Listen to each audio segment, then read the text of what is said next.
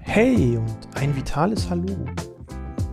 Heute möchte ich mal mit dir über die Fitness unserer Kinder und Jugendlichen sprechen. Hm, du fragst dich jetzt vielleicht, was habe ich damit zu tun? Ich habe gar keine Kinder. Oder vielleicht bin ich auch noch gar nicht so alt, dass ich so weit weg bin vom Kind und Jugendlichsein. Egal. Trotzdem ist es, glaube ich, für alle ein spannendes Thema, einfach mal sich damit auseinanderzusetzen, wie fit und sportlich sind denn die Kinder und Jugendlichen in Deutschland. Und da gab es jetzt Anfang November den neuen Kinder- und Jugendsportbericht und der zeigt mal wieder Erschreckendes. 80 Prozent der Kinder in Deutschland bewegen sich zu wenig. Was heißt zu wenig? Ja, es gibt unter anderem von der Bundeszentrale für gesundheitliche Aufklärung die nationalen Bewegungsempfehlungen. Da heißt es zum Beispiel bei Kindern und Jugendlichen, dass sie sich mindestens 60 Minuten am Tag moderat bis intensiv belasten sollen. Wow. Eine Stunde täglich ein bisschen bewegen. Das klingt jetzt erstmal nicht viel. Aber wenn man mitbekommt in dieser Studie, dass das nur 20 Prozent der Kinder und Jugendlichen überhaupt schaffen und dabei die Jungs ein bisschen intensiver, ein bisschen mehr als die Mädels, dann ist das schon absolut erschreckend. Erschreckend deswegen, weil Bewegung und sportliche Fitness mehrere positive Aspekte für die Gesundheit der Heranwachsenden haben können. Da ist zum einen natürlich die körperliche Gesundheit. Und da in allererster Instanz das Thema Übergewicht. Viele Kinder, die sich zu wenig bewegen, neigen dazu, Übergewicht zu entwickeln. Übergewicht ist erstmal nicht schlimm, weil das kann man ja möglicherweise durch mehr Bewegung wieder in den Griff bekommen.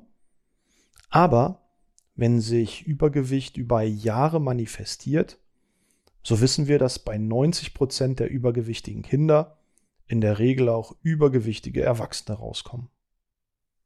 Und dann ist Übergewicht doch gesundheitlich schädlich. Nicht nur für die Gelenke und für die Wirbelsäule, auch für den Stoffwechsel. Es kann sich ein Diabetes entwickeln und natürlich auch fürs Herz-Kreislauf-System. Weil ganz oft bei Übergewichtigen auch Bluthochdruck diagnostiziert wird. Und das ist natürlich schädlich für unser Herz. Hm. Was kann man also machen? In erster Linie ist es gerade bei Kindern so, dass zwei wesentliche Faktoren ganz entscheidend sind. Ich werde ganz oft von Eltern gefragt, Mensch Christian, mein Kind ist so ein richtiger Bewegungsmuffel.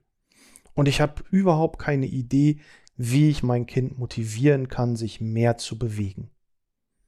Dann gucke ich die Eltern meistens mit großen Augen an und sage, hm, wieso fragt ihr mich? Frag doch mal dein Kind, zu was es vielleicht Spaß haben könnte. Frag doch mal, wozu es Lust hat. Und dann muss es nicht immer gleich der Fußballverein oder der Handballverein sein, bloß weil Mama und Papa das in ihrer Vergangenheit selber auch mal gemacht haben. Es gibt mittlerweile so viele attraktive Angebote, wo Kinder sich bewegen können. Teilweise auch gute, moderne Sachen. Wenn ich da zum Beispiel an Parkour-Training oder so denke. Unglaublich spannend und wird mittlerweile auch in einigen Sportvereinen angeboten.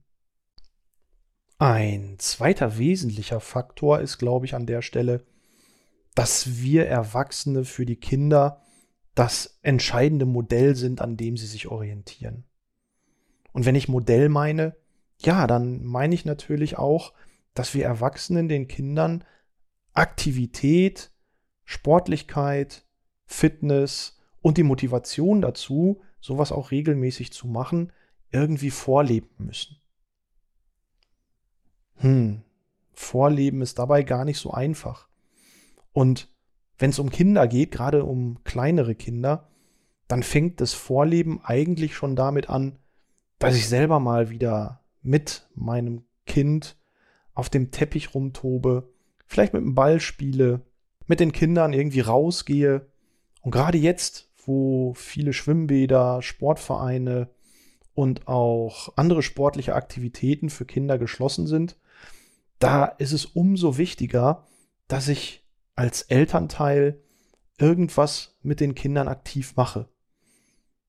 Auf den Bolzplatz gehen, vielleicht Fahrrad fahren oder Rollschuh fahren. Das Wetter ist noch gut, also gibt es viele Möglichkeiten, wo ich als Elternteil mit den Kindern gemeinsam irgendwas machen kann.